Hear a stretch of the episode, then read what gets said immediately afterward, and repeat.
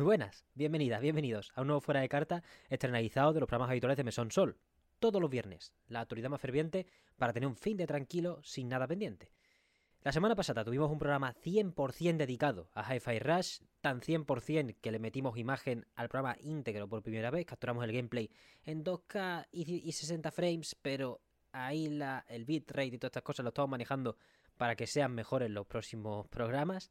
Y de hecho, esta semana vamos a tener un poquito también de gameplay seleccionado, no todo el programa, porque tenemos primero que cubrir una seccioncita bastante larga, vuelve Eugenia del especial de Nintendo DS, para hablar sobre el Level 5 Vision y las noticias del mítico jueves de la semana pasada.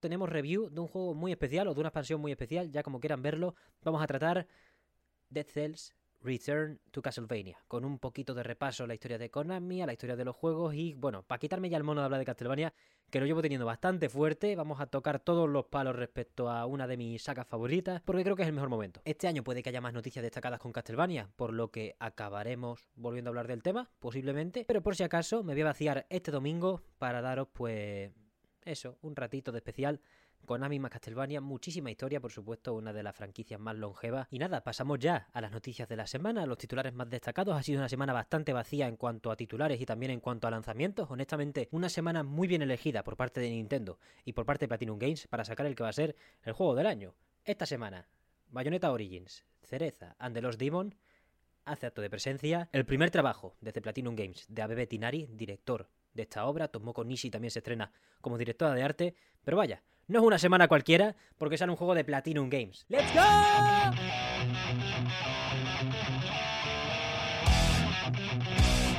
Fuera de cartas, tenemos para empezar GSC Game World, los desarrolladores de Stalker 2, uno de los juegos más esperados del año pasado y de este año, ha sufrido un hackeo por parte de usuarios rusos y en un comunicado a través de Twitter han pedido que no se difunda ninguna de esta información porque se les está chantajeando para pagar el rescate de un secuestro de datos. Ya tiene que ser suficientemente duro, está desarrollando un juego, siendo un estudio ucraniano, como para encima tener que lidiar con este tipo de incidentes. De momento han mostrado fuerza y no están dispuestos a pagar ningún rescate. Ha habido más acuerdos de Microsoft para facilitar la adquisición de Activision Blizzard y esta vez están relacionados con la nube otra vez. 10 años en los que los juegos de Xbox y Activision Blizzard estarán implementados también en Basteroid y Ubitus, dos servicios que se dedican a implementar juegos en la nube tanto en Nintendo Switch como en PC como en móviles, distintos dispositivos, para que la Federal Trade Commission y otros organismos reguladores estén más contentos, aunque de momento es esta primera la que está pidiendo más documentos acerca del trato con Zenimax hace dos años y acerca del futuro del ecosistema de Xbox. El fin de semana pasado fueron las ARC World Tour Finals, los torneos definitivos creo que se juegan desde octavos de DNF Duel y Guilty Gear Strive fueron en Tokio y dieron lugar a un torneo muy recomendable yo me lo pasé muy bien mientras editaba el programa de la semana pasada viéndolo. Y están en los canales de Arc System Works, os recomendamos que le echéis un ojo. Pero además se hicieron anuncios acerca del DLC de Guilty Gear Strive. Se anunció el tercer personaje del segundo pase de temporada y también se hizo un teaser acerca del cuarto y definitivo. Saldrá en abril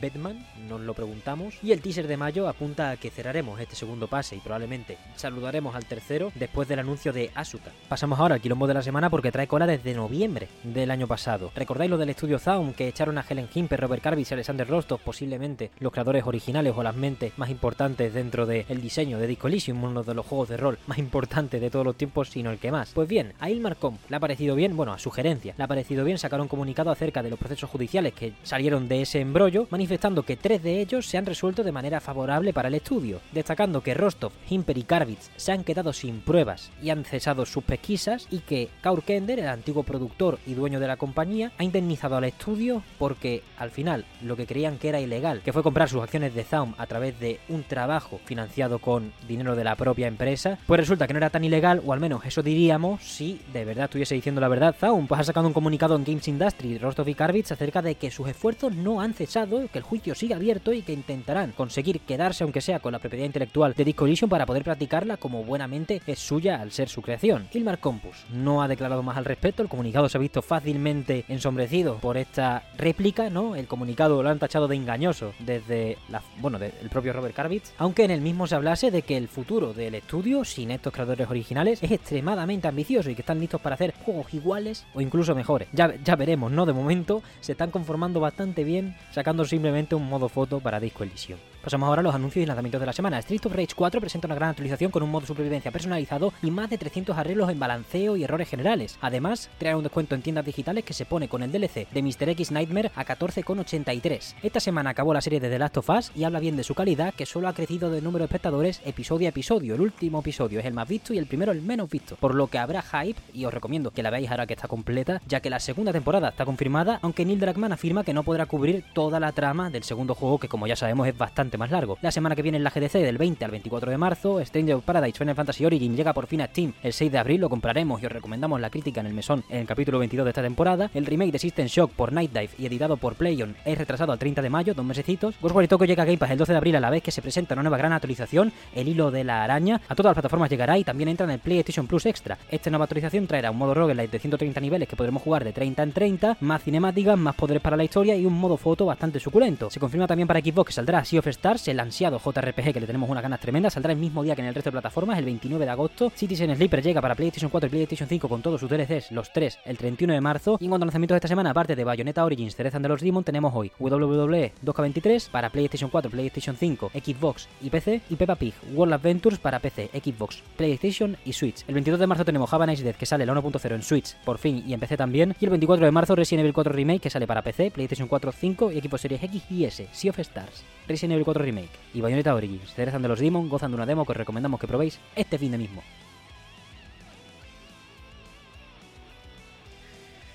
Uf, al final se ha complicado, ¿eh? Hasta aquí, el fuera de cartas de esta semana.